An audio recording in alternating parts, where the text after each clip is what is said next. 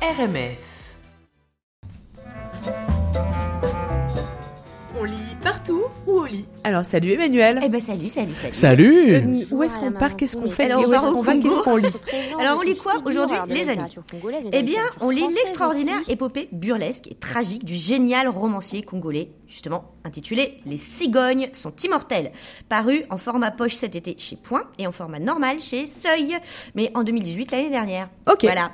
Donc le lien avec euh, voilà. Congolitude, euh, euh, Maître Gims, etc. Congolitude. est là, oui. Bon, écoute, je, pense que je viens Ouais. d'inventer ce terme, mais désolée.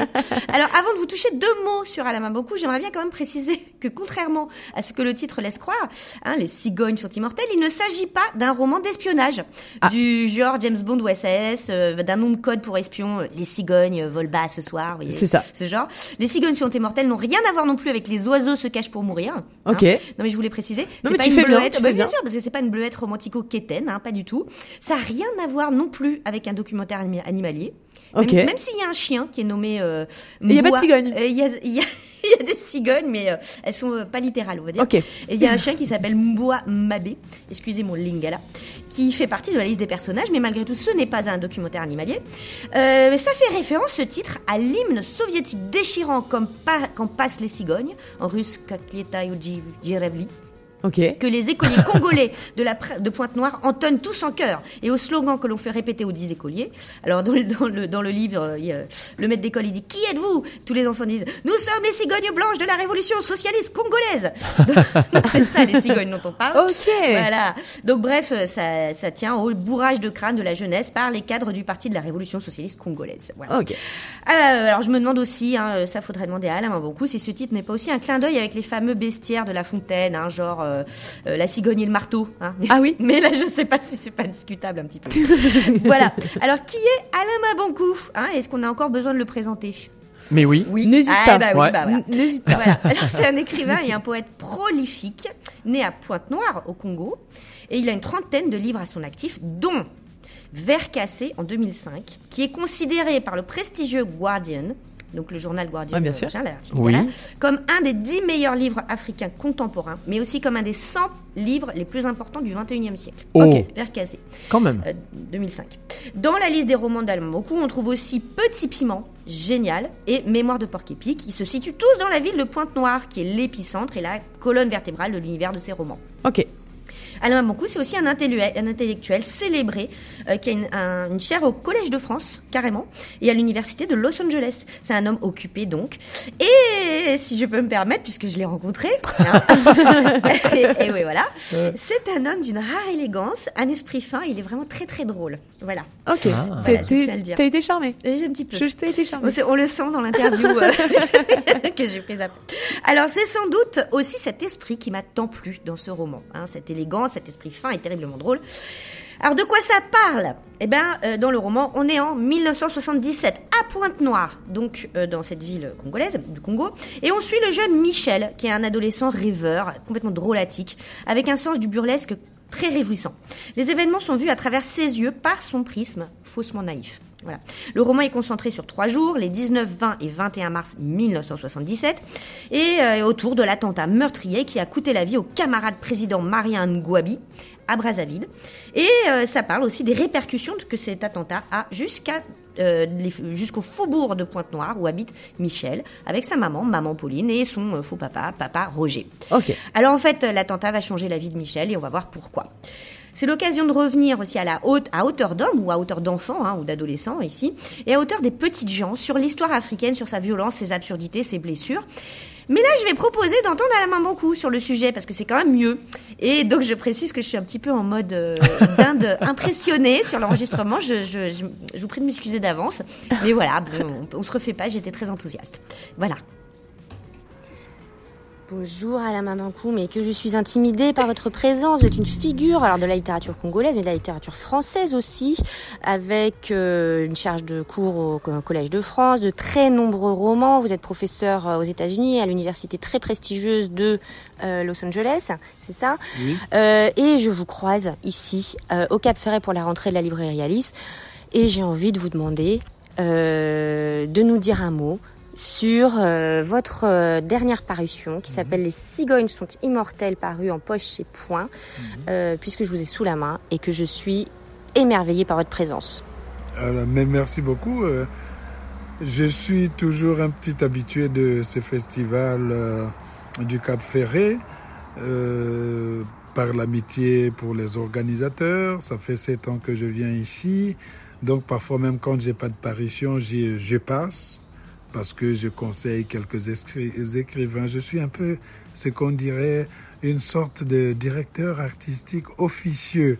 hein. Donc euh, bon là ça tombe bien puisque parallèlement euh, ce roman Les cigognes sont immortelles que j'avais publié l'année dernière vient juste de sortir euh, en collection poche. C'est un roman qui retrace un peu l'histoire, c'est vrai, du Congo, les accumulations des assassinats, les perfidies, le communisme, le manque, les ratés des indépendances, la présence des forces coloniales, etc. Mais ça dépasse le cadre du Congo pour être très vite une sorte, euh, une sorte d'histoire euh, mondiale où chaque peut-être continent est euh, questionné, où on peut retrouver aussi bien l'Iran euh, que les États-Unis d'Henry Kissinger à cette époque-là, euh, que l'Afrique euh, dans laquelle on pense déjà aux indépendances qui ont raté.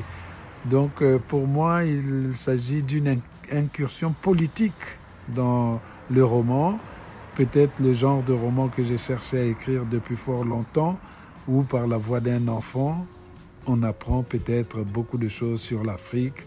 Cette Afrique qui a le plus souvent été décrite plutôt par l'Occident, et bien Mm. ici elle est décrite par euh, l'Africain lui-même. Hmm, enfin, j'ai envie de dire.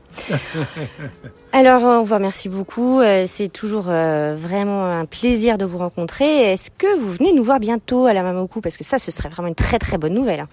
Ah oui, oui, j'aime bien venir. Je viens beaucoup euh, à Montréal, Québec. J'ai j'ai toujours des amis là-bas, les éditeurs comme Rodney Saint-Éloi qui dirige les éditions Momardin Crié ou euh, Dany Laferrière, même s'il vit à cheval entre Montréal et Paris, mais j'y vais souvent et puis euh, je crois que j'ai été une fois président d'honneur du Salon du Livre de Québec. Euh, je suis venu à plusieurs reprises au Salon du Livre de Montréal. Mais c'est vrai que depuis ces trois ou quatre dernières années, euh, Montréal n'a pas pensé à moi. C'est normal. Il faut que la littérature aussi tourne. Il y a des nouvelles pousses. Les vieilles pousses aussi doivent laisser la place aux jeunes. On ne rêve que d'une chose, c'est de vous revoir à Montréal en tout cas. Alors euh, merci infiniment euh, à la Mabankou. Franchement, euh, c'était une très très belle rencontre.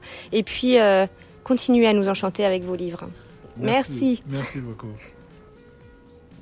Un peu groupie. Ah non, mais là, j'étais un petit peu groupie. Un peu Je- groupie. à me réentendre comme Oui, ça, mais- euh, c'est presque douloureux. Je suis désolée. Oui, mais moi Mais je lui, c'est quand même plus sympathique, euh, tu vois, que tu sois euh, bah, enthousiaste en tout cas Ouais. à rencontrer les, les personnes que t'es On va pas me refaire, on va pas me refaire. Mais oui, au moins, suis t'es entière, t'es- voilà, t'es vrai, tu- t'es euh, vrai. Totalement. Exactement.